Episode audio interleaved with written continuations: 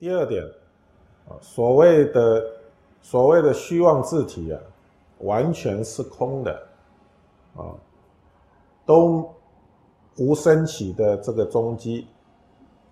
所以说虚妄无始，啊，呃虚妄本身呢，完全是空的，哦，所以没有任何升起的踪迹。因此，我们说，呃，它是无始的。嗯，起心论说啊，觉心初起，心无出相，啊，啊，也就是说，觉照的心念初起的时候，啊，嗯，这个心并没有最初升起的真实字体，嗯，哦。这个心本身没有最初的的字体可得，嗯，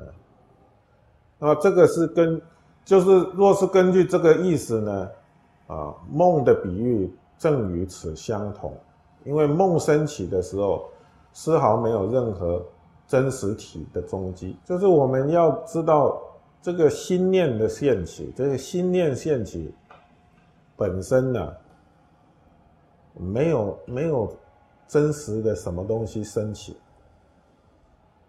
啊，是一个虚妄的境界，没有什么真实的的的